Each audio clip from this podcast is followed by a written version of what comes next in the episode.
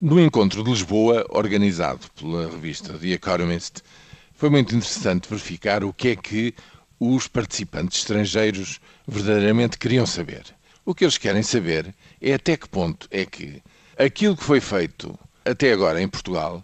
e sobre o qual há, eh, como se sabe, posições absolutamente antagónicas. Uns dizem que foi muito bem feito e que o programa está a ser uma surpresa e um êxito assinalado. Outros dizem que, efetivamente, tem sido a ruína de muita gente, com resultados devastadores a nível social e com desarticulações muito importantes do Estado Social, eh, da investigação, enfim, coisas que vão deixar marca para o futuro. Mas não é disso propriamente que os convidados estrangeiros querem saber. O que eles querem saber é se a política de ajustamento, e quando se fala de política de ajustamento, é reduzir o déficit público, mantê-lo reduzido de tal forma que ano a ano seja possível ir pagando em parte a dívida pública para a reduzir num espaço de duas décadas ou mais. Isso é o que eles querem saber, se há condições políticas e sociais para se chegar a esse acordo.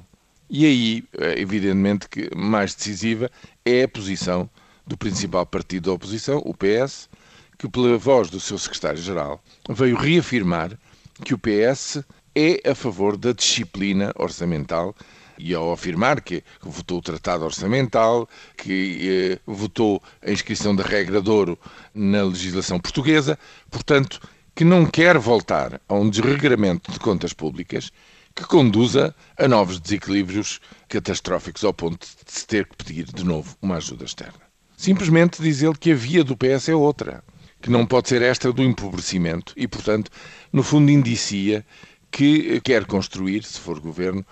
um orçamento diferente,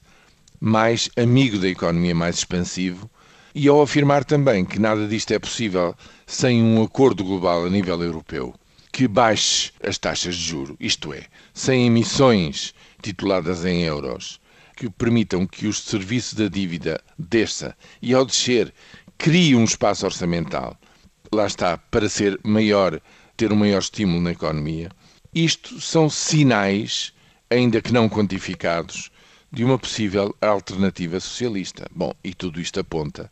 para que no próximo mês de abril, quando se tiver que apresentar o documento de estratégia orçamental com perspectivas daqui para a frente, daqui a quatro anos, evidentemente, com estes dois discursos tão diversos e estas linhas tão diferenciadas, muito dificilmente se conseguirá alcançar um acordo em relação a essas perspectivas, como parece que todos os estrangeiros gostariam que acontecesse.